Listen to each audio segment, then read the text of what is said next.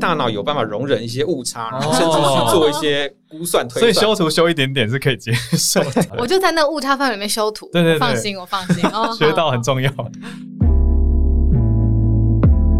Hello，大家好，我是浩尔。Hello，大家好，我是小鹿。您现在收听的是全球串联早安新闻 Podcast 版本。哎，其实我们新闻之前也跟大家分享过，就是在去年十月份的时候，有一波 Deep Fake，就是嗯换脸的影片风波。嗯，我觉得很恐怖诶，就是似真似假，就是大家看得出来有一点假，可是有一些人又会觉得从这样子的假造画面里面得到很多的快乐，可以这样说吧。那当时是什么事件呢？就是台湾的百万 YouTuber 小玉，他不法的使用了一些名人的画面，那用所谓的 AI 深度造假的技术，就是 Deepfake 的技术来后制成了一些色情的影片来赚钱。然后我就觉得，在我们的时代，好像已经有一点，我看到东西，我也不确定东西本身是不是真的。嗯那他给我的感觉，我也很难当下就判断说他给我的感觉会是对的。嗯，然后我们的行为都是因为我们脑中有一个想法会去做嘛，所以我觉得我们现在的时代很危险。这么危险，那我们就需要又来找到我们的专家朋友来给我们一些很好的建议，让大家在现在这个当代怎么样去应对，不要被骗。嗯，今天我们要特别来介绍一下专题的来宾，他是谢伯让博士，是认知神经科学还有脑科学家，也就是所谓我们说脑神经脑科学专家。嗯，欢迎谢伯让博士。两位主持人好，大家好。哎、我看到博士的经历吓到了，太强！说美国达特茅斯学院第一位心理跟脑科学系的博士，第一位台湾人，就是现在在我们节目上面的嘉宾。超强！那我们要从哪里开始呢？小鹿，我们对脑科学这么有兴趣，一开始我们讲到 deep fake 嘛，嗯就是我们看到东西，先从我们的看到东西，我们接收到讯息，然后怎么构成我们的认知开始。嗯嗯老师，这个流程是怎么样？好，嗯所以我们大脑处理讯息的步骤，基本上就是从我们的五官，就是眼、耳、鼻、舌、身这个五个感官感感觉器官接收刺激进来之后呢，然后大脑就会开始做一些资讯处理。那比方说以视觉为例好了，就是视觉如果光学的刺激打在你的视网膜上，那视网膜上呢就会有一些神经细胞把它转成电流、电子讯号传到你的脑区里面去。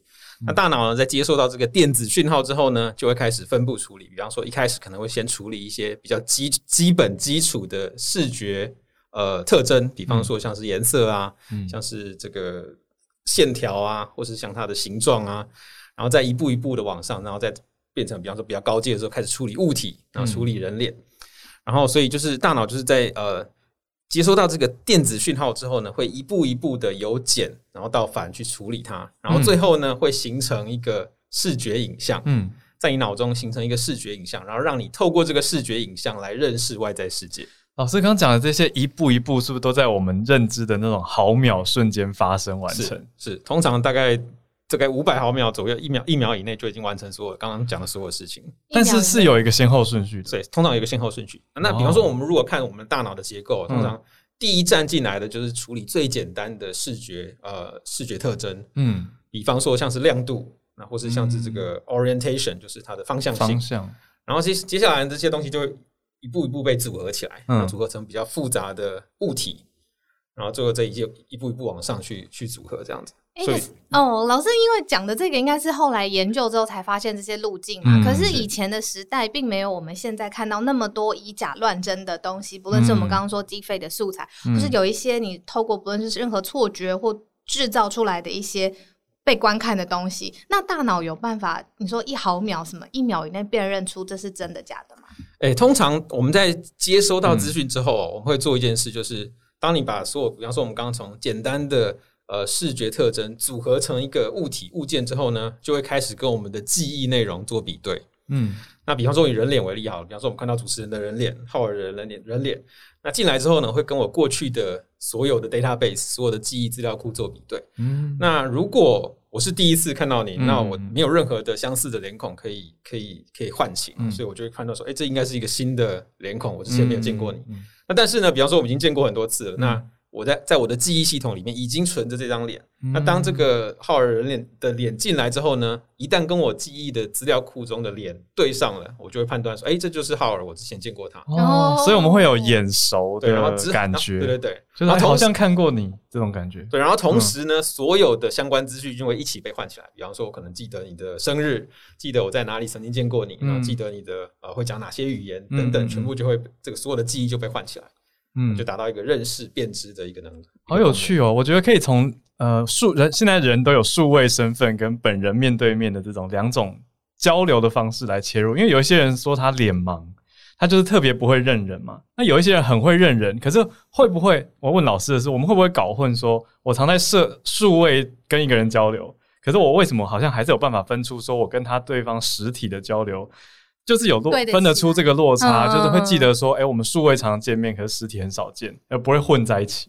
我通常都是会有脉络一起记下来的啦。嗯比方说，呃，你如果是在数位上，你记得就是当下的一些脉络，比方说你、嗯呃当时是用哪一个软体，然后当时有哪些听众、哦哪些观众。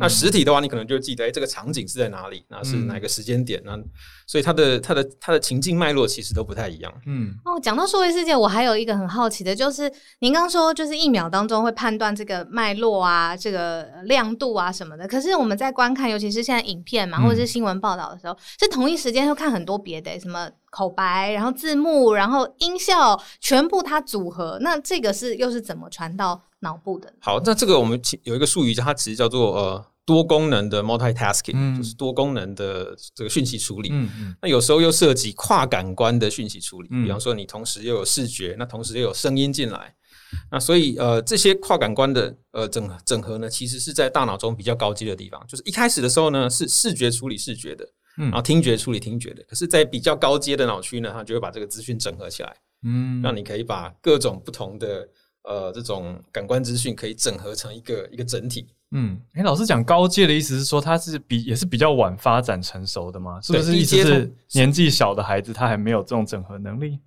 呃就同时同时又要看，同时又要听。对，都有。嗯那高阶通常我们是以资讯处理的先后顺序来来做一个判断，就是嗯刚进来的时候，我们把它称为是低阶的哦资讯处理。那处理到比较后期呢，你可以把它称为是高阶或是后期的资讯处理。嗯那确实也有小朋友，我们可以发现说，如果你在演化或是这个发声学的这个历程来看，确实有些能力小朋友是比较晚才发展出来的。嗯那我们现在最最最明确知道就是所谓的前额叶，就是我们额头嗯后方的这个前额叶。嗯那这个脑区呢，它是跟我们的呃情绪控管、嗯跟你的理智、跟你的决策有关系。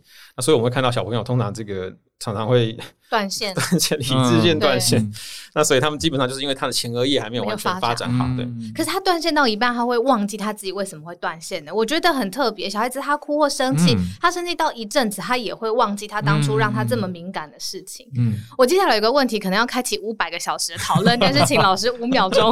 好，那老师刚刚说完这个多功能的这个 multitasking 在脑袋里嗯面，那他下一步怎么形成我们对于这个人的抽象的，比如说价值观的判断啦，或者是喜好啦，甚至有的时候你知道强烈的最后的。留下来的印象。，对，强烈的 input 会造成一些生理上面的反感啊，嗯或喜欢，嗯或觉得哇很站立的感觉。嗯它的下一步是什么？怎么变成我们的 impression？好，那其实我们在脑中有好几个、好几个 pathway，好几个路径。那刚刚讲的是一个辨识的路径，就是你资讯进来，以以脸孔来说好了，资讯进来，你先处理它的低阶的视觉特征，然后组组合成脸孔之后呢，就会判断说，哎，这个脸孔我见有没有见过？嗯然后相关的资讯就全部被提取出来。那同时呢，还有另外一些路径哦，比方说有一些资讯会直接送到跟情绪有关的脑区去，像、嗯像大家可能有听过一个脑区叫杏仁核，嗯，经过杏仁核绑架。对，恐惧那啊，那这个嗯脑区呢，基本上就是跟情绪处理有关。嗯那所以我们通常有时候有人会说有个 fast track，就是有一个快速的路径，它会直接把一些资讯呢直接送到杏仁核去做处理。嗯那因为重点是说，如果比方说你在你的你的环境之中出现一些可怕的事物，比方说狮子、老虎，嗯或是有一些、有一些掠食者，嗯那这些资讯呢，你可能要在辨识出它到底是什么之前呢，看到一些蛛丝马迹、一些影像，就赶快送到杏仁核，让你嗯让你产生恐惧的一个感觉赶。快逃走，先逃再说，哦你不用先去看。看到黑影先开枪，救自己的命。对，嗯我看到有一些恐怖片啊，或者甚至是真的，是不是以前治疗是把一些病人的杏仁核就切掉了，嗯因为他不要让他有这么的激烈的反应。反应。嗯认真吗？对啊，以前的是早期的所谓精神治疗，其实是蛮蛮野蛮的啦，因为当时其实嗯，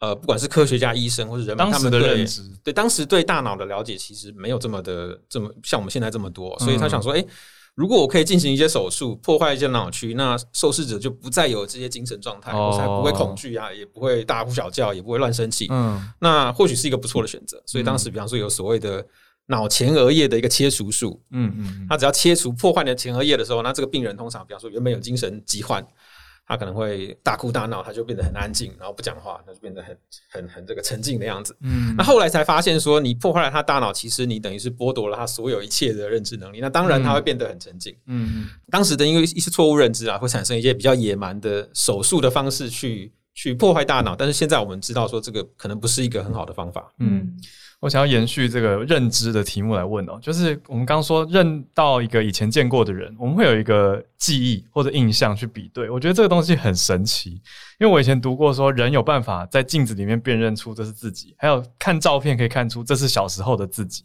这是一个很神奇的事情，因为动物无法有这个，很多动物都没有这种记忆嘛。那所以说我想要问的问题就是说，我们要怎么去？我们到底这个认知过程是怎么样去记得自己以前长什么样子？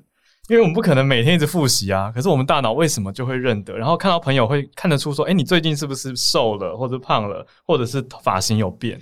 我们又不是整天在复习这件事情。好，那这个可能至少有两种以上的的机制啊。嗯一种是你如果真的见过你小时候的照片，嗯那你当然看过这个照片，这个照片的本身就已经存在你的脑海里面，嗯。所以当你看到呃类似的照片或是其他你小时候的照片，你就可以做一个比对。嗯。那另外一个呢是说，我们在除了记忆单单一一张脸的时候，我们还有所谓的泛化或是 generalization 的能力，嗯。就是你可以做一个外延推推广，就是看到这个我那那我大概可以推测计算说，诶，如果他转个十度的话呢，那应该还是同一张脸。只是胖了两公斤还是同一个人啦，就是样子不会变太多，哦还认得出来。对，所以我们的大脑有办法容忍一些误差，然后哦。甚至去做一些估算推算。所以修图修一点点是可以接受的。那难怪有些人哦，懂了懂了懂了，有的人会是被修说修太大又认不出来，哦，懂了懂了懂了，有一些误差嗯超过，你一般人大脑的误差。我就在那误差范围里面修图，对对对放心我放心哦，学到很。重要。哎，那我们这样子知道这个大致的路径嗯啊，有没有人或有没有内容就会反过来在这个路径上面找漏洞，故嗯意 trick 你，然后故意创造一些错觉，有可能吗？好，错觉有，嗯。但像我们刚刚提到的 deep deepfake 也是一一样的道理啊，就是他们知道说我们现在大脑在辨识的时候，可能会比方说针对某一些特征，比方说嗯。眼睛，嗯。那比方说你的轮廓，嗯。那所以呢，你只要把这些重点的部位抓对了，你就有办法去 trick 你的大脑，让他以为这是这是同一张脸。嗯。那错觉上面也是哦，那错觉呃，错觉其实是一个一个很特殊的东西啊。大家大家可能会觉得说，哎、错觉好像大脑犯错了，好像不是一个好东西。嗯但是呢，在演化上来说，错觉其实原原本是一个好东西哦。那比方说，我们刚才讲到说，看到先黑影先开枪这件事情哦，那那其实是一个原则上是一种错觉啦，哦就是你看到一个黑影，可是大脑在面对危机的时候，嗯嗯，它会宁可让你看错，哦。也不要让你的漏看。嗯。那意思是说，比方说你在草丛里面，只要一有风吹草动，你最好是把它幻想、假想成是一只老虎、狮子，对先先跑再。说对，嗯。所以你不用清楚的看到它到底是什么，那大脑会先帮你脑补，看到一些蛛丝马迹，他说哇，这可能是狮子，脑补。对，那其实可能根本不是，嗯。那可是大脑就是宁愿让你犯错，宁愿让你这种杯弓蛇影、草木皆兵，让你先跑再说，他也不要说，哎，你那边呃待在那边，先把它看清楚是什么再说，因为后者的话可能很容易就被淘汰。嗯，很多方向上，大脑都是在帮助我们生存下去，所以才演化出这些机制，或者说我们因为有这个机制，我们才活得下来。那再举个例子好了，在呃在做这些功课的时候啊，制作人帮我们找到一个叫麦克格效应，是不是也是一个类似的？嗯对，那这个麦克格效应，英文应该是 McGurk 对 effect。嗯那它是这样子哦，它是一个现象，告诉我们说，呃，当你在视觉刺激跟听觉刺激有冲突的时候，很多情况下是视觉刺激会胜出。哦那在这个所谓的 McGurk effect 里面，它你会看到说在，在这个大家可以去这个 YouTube 上搜寻，可以看到这这些影片。那它的原理是这样子，你会看到一个人呢，声音上你会听到“爸”的声音，就爸爸爸的这个“爸”。，OK，那可是视觉呢？如果你看到他的嘴巴刚好是就是嘴唇闭起来，然后发出“吧”的声音，那没问题嘛，因为你的视觉跟听觉是一致的。嗯，那可是呢，如果你看到的视觉是发 f 开头 f 开头的时候，那听到的是八，那你你你真的听到的声音是会变成发。嗯，天哪！我觉得老师，因为我在教英文，所以我觉得很多人都是视觉真的严重的影响到他们的听觉。就是我们在学习的时候很仰赖文字嘛，所以你突然把文字拿掉，逼他只能听的时候，他会首先有点没有安全感，然后第二个是他会很容易被眼前的文字影响他听到的东西。然后真的，讲的这个是被视觉的嘴型影响到视觉嘴，型影响，到的这个声音的刺激一直都是八，但是只要你眼前的嘴唇变成 f f 的形状，对你就会听成发。是听成 f 这个音。对嗯对啊，就算讲的这个人就是看嘴型，对，就是是你会看嘴型看嘴型来引导你听到的声音。那这个现象非常的强烈，大家只要去搜寻这个 YouTube 上搜寻这个嗯影片，就会可以就可以看到它的很很清楚的一个错觉。这样说起来，人是不是很容易被诱导？因为我听过一个很有趣的，就是你故意去找一些很专业的品酒师，可是故意把他的白酒染成有一点红色，他就会一直用红酒的方向去评论这个酒，他会觉得这个，因为他明明他的味，照理来说他味觉很强了，他是经过训练的，可是他的视觉还是会影响他的判断。对那通常还还不止视觉啊，比方说有时候你可以用一些信念，嗯去引导他。比方说你让他误以为你现在要喝的这一杯就是红酒。那那刚刚您您说的是说用红色的这个色颜色去引导他，嗯，那你也可以说，比方说你用骗的，说呃我们这个是一个红酒大厂，那现在就给他看一个红酒，就是你可以用各种方法，除了用视觉以外，嗯从这种感觉刺激的方法去欺骗他，你也可以用一些信念。概念上的一些说辞去改变它，我给他一些脉络啊，以假乱真啊，说哎、诶所有的人都说这是红酒、哦，或是现场的一个氛围？对啊，一个气氛。哎，那我在想，类似这种心理跟认知的机制，大家研究的越多，就越有可能大家在里面找漏洞，或是你说反这个路径去创造一些不真实的东西。嗯，怎么人现在好像易道老师的研究，到底是有没有这种已经断裂起来一个防御的机制，或者是提醒自己一个预警的，就是不要看到什么就立刻觉得那个是真有些事情可以，有些不行。比方说我们刚刚讲的这个 McGurk effect，嗯，它是就算你明知道眼前看到的这个嘴唇的唇形跟听的声音不一样，你也无法避免的会跟着这个嘴型去听到听到你 听错的声音。可逆嗯。所以有些东西是我们把它称为是认学了也没用。所以这这一种类型我们把它称为是认知不可穿透，哦，不可就是你的认知无法穿透这个，你就是明明已经知道它是错觉，不能把它洗回来对你无法无法改变。但是有些东西可以，嗯。比方说刚刚品红酒的这个例子里面，嗯。如果你确切告诉他说：“哎，你请你小心哦，这个颜色是有可能不是真的红色的。哦，让他有对让他怎么讲有警戒”，对，如果他这这类型的，如果他有警戒的嗯。话，他就比较容易可以知道说：“哎，那我可能要小心，不要被我的这个视觉所误导。”所以要看类型。哦。那，通常是比较强烈的这种比较低阶的呃错觉，我们是认知无法穿透的。但是通常是比较高阶的东西，就可以可以透过认知方法去改变它。嗯所谓高阶，比如说一些政治立场或者是想法嘛。这种也算高阶，对。OK，还好，那还有希望。我为什么特别要问这个？是因为我 我我最近很多朋友就生小孩了嘛，嗯然后他们有跟我讲到一件事情，我听到整个吓死。说在 YouTube 上面最近有一个很有名的案例，是反正就是一个恐怖组织吧，他在给小孩子的影片当中插入，就是非常短的时间插入，让小孩子会伤害自己或者是结束生命的。片段去暗示他，但是他的插入的片段它也是破碎的，等于是你如果放小孩一整天都坐在那个嗯 YouTube 前面，就算是给小孩子的儿童频道，可能闪过几秒，对，闪过几秒几秒这种，哦。然后最后小孩就会情绪，然后还有他的行为就会变得很负面，然后最后这件事情就闹开了嘛，然后嗯才发现背后是有一整个组织在做这样子的事情。之前传出来是叫艾莎门嘛，就是看起来都是 Elsa，好像是哦，对对卡对对通的对，这种东西。小孩子，可是你讲的这个，我觉得又更坏、更进阶了，穿插在片段里面。这是什么？这个基本上就是一种讯息暗示啊，就是你透过一些，那也不是说完全隐藏，因为你还是看得见这个资讯，只是看得到，它短。很快，然后嗯。一闪而对，那你透过这种讯息暗示的的方式，你可以通常可以诱导一些行为。那比较有名的嗯。是，呃，商业上我们把它称为是所谓的 priming，叫触发现象，基本上就是广告的效应啊，就是你嗯。在呃，在你不管你的节目中或是节目之间，如果你快速的穿插一些影片，比方说可口可乐嗯。的影像，嗯。那你可能就可以 prime 就可以触发你的受试者对你的商品产生一些印象，然后接着可能他们在未来选择的时候，他就想说，哎，我之前好像看过这个东西，就会稍微改变他们的一个行为决策。这么好用嗯这个技巧，我在什么影片里面插一个什么投一号候选人广告，我一个总统就做出来了。我的意思是有这么简单吗？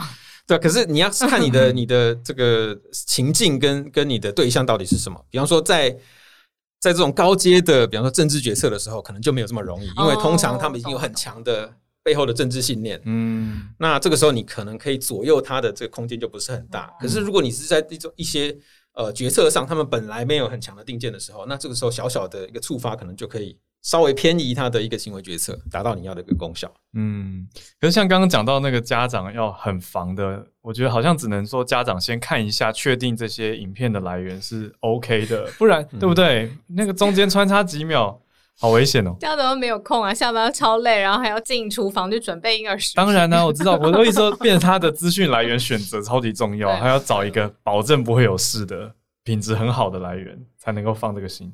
那你看这样负面的做法这么多嘛，嗯那我们要小心之外，是不是有什么方法？就像我们锻炼肌肉一样，我们变得越来越强壮，有没有什么方法是可以锻炼大脑，不要受到这些你说暗示也好，或者是错觉，嗯。然后让我们做出错的判断？嗯。好，那刚刚我们讲过说，除了那些认知不可穿透的刺激以外哦，那其实很多都是认知可以穿透的。哦，大家要锻炼自己的方法呢，基本上就是去多看看心理学的教科书，或者心理学的一些相关的一些呃研究，他们就会告诉你说，在人在很多各种情境之下，常常就会受到一些外在刺激的一些诱发或者触发，导致你出现一些决策上的一些错误。嗯那当你知道有这些现象存在的时候，你就可以提醒自己说：“哎，你现在是不是在面对类似的情境？”哦你就可以透过这种警醒来来告诉自己。是不是有点像说，如果我们常读在书里面读到说，哦，有一些人的讲话话术是这样子，你就可以破比较可以破解这个话术，对，那破解倒不一定了，可至少 可以有一个警觉性，说：“哎，对方会先怀疑一下不会直接买单。对，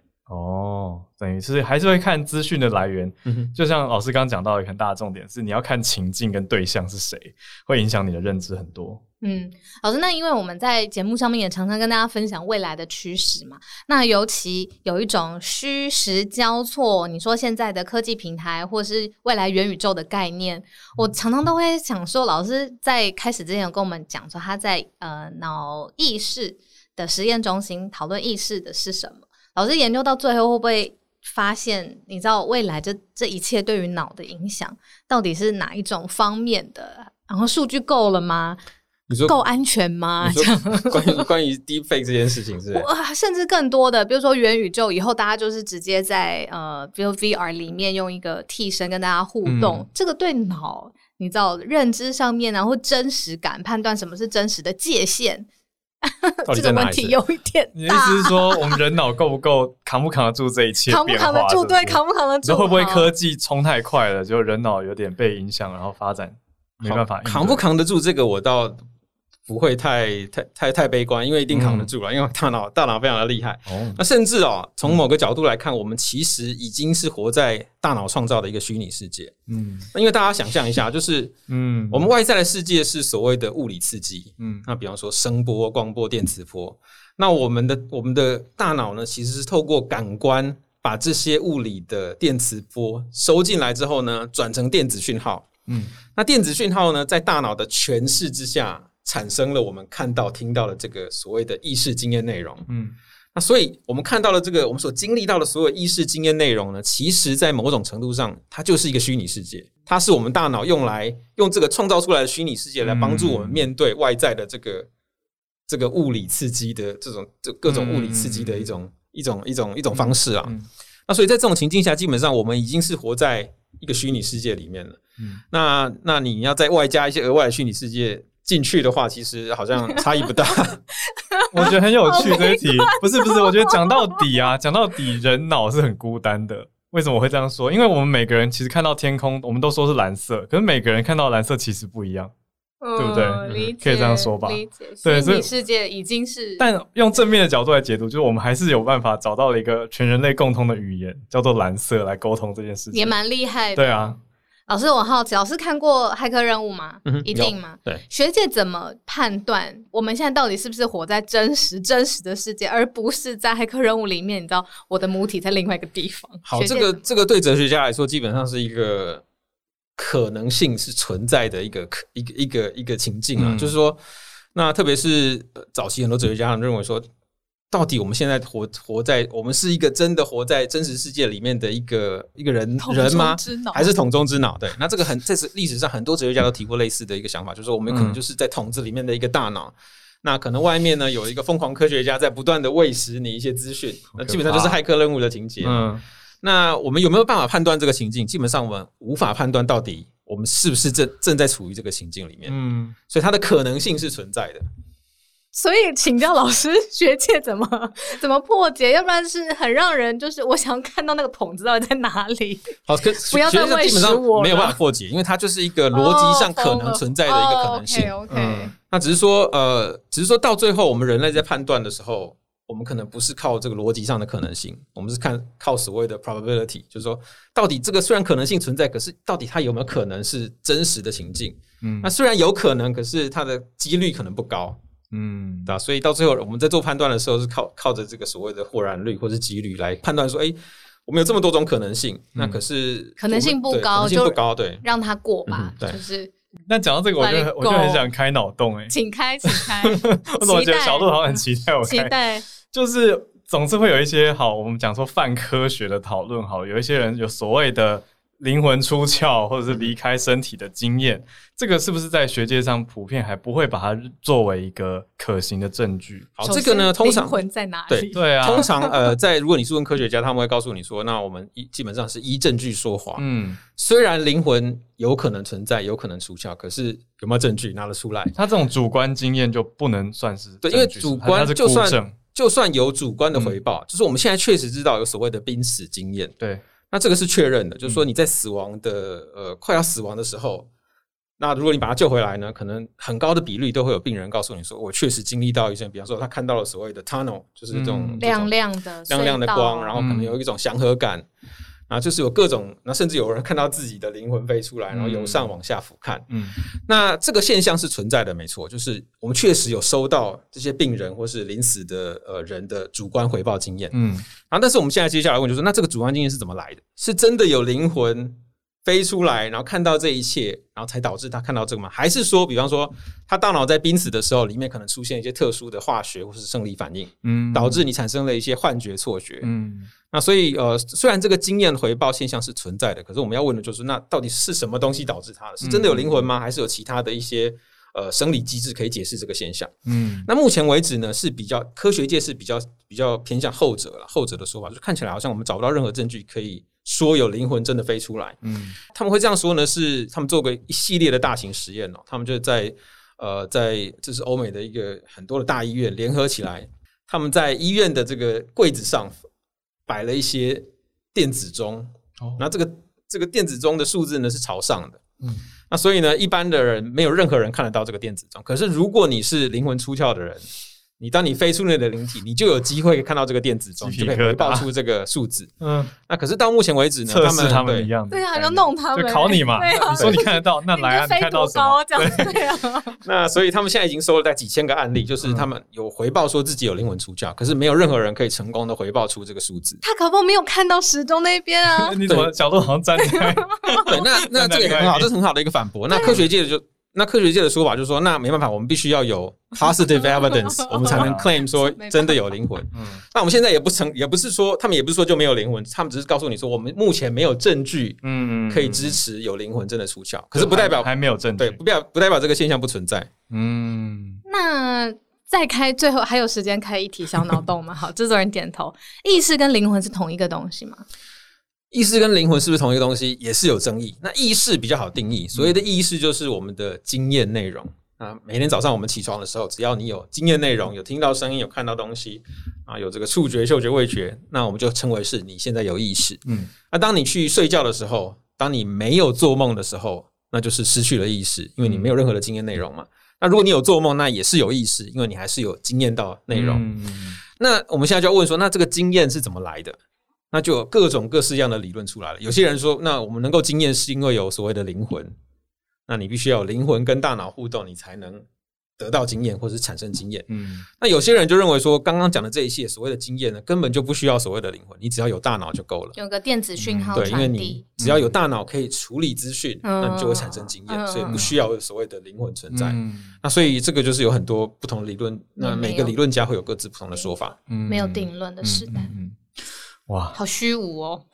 很有可能我是桶中之脑，你看看那么努力，还是在一个桶子里。但也是不错的脑。哇，谢谢，谢谢，谢谢。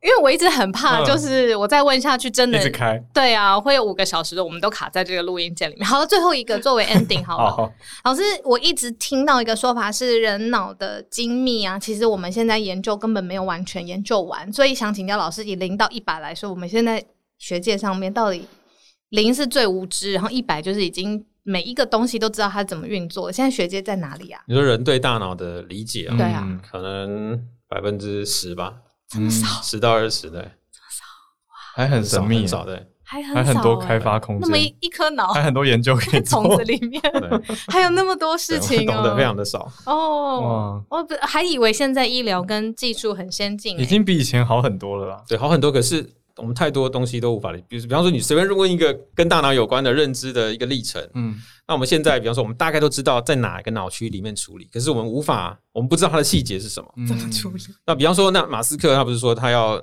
呃，比方说他要人机界面，他想要说保存直接串流音乐到你的大脑里面。嗯那这个目标当然是很不错啦，可是，在实际上很难做到。那原因就是因为，比方说，我们一来我们不知道处理音乐的脑区在哪里，我们大概知道在哪一个方向，嗯哪一个大概的位置，区块，可是里面的哪些神经元、哪些回路在处理音乐，那怎么处理我们都不晓得。嗯那所以。马斯克讲的这个目标基本上很难达到，就是因为你的机制都不明确的时候，你根本无法去进行操弄嘛。嗯那所以我常打一个比方，就是说，呃，他就像是说，比方说马斯克他可以做出火箭，那可是如果你不知道火星在哪里，如果你没有足够的这个运算，你可以知道火星现在正在哪里的话，那你火箭是射不到火星去的。嗯那大脑里面也是一样的状态，它可以做出脑机界面，可以进入大脑，可是当你不知道你要去脑脑中的哪个地方的时候呢，你就到不了那个地方。嗯这个比喻太太强了，嗯很很嗯很能够理解那。所以这基本上就是说，呃，我们可能有技术，那比方说马斯克他有火箭，那它有这个脑机界面，它有很强的手术能力，可以把晶片植入你的大脑。可是当你不知道要去哪个地方的时候，当你算不出火星的轨道在哪里，火星现在当下在哪里的时候，你就是无法把火箭射到那个地方去。嗯那脑中的地方也是，就是当你不知道哪一个神经、哪一个回路在做怎么样的处理的时候，你光有一个界面去去去做 interaction，你也是到不了那个地方的。然后在推特上艾马斯克说：“哎、那个我们台湾大学的老师说你这个不知道火星在哪里，做火箭有什么用啊？”然后看他怎么回。他可能把台大 台大买下来，然后全全部解聘，突然有一个新的实验室，很大一栋，就来来帮我工作，来帮我工作也是有可能哦，理解理解。太厉害了！今天非常谢谢谢伯让博士来跟我们分享这么多超级有趣的知识跟资讯。如果想要知道更多大脑行为的消息跟发展的话，请大家去关注谢伯让博士的粉丝专业谢伯让的脑科学世界。好，那今天也非常谢谢大家的收听。如果对专题有任何的想法呢，欢迎透过各种不同社群平台的管道留言给我们哦。如果也支持慢新闻的理念，欢迎来订阅、刷五星、小额赞助支持我们节目。接下来还会有不同的专题内容，深入的剖析一个领域里面的相关知识，提供大家深入的议题讨论。嗯，如果有想要知道的话题，都可以留言告诉我们哦。我们保持串联，一起了解更多。我们下次见，拜拜。拜拜。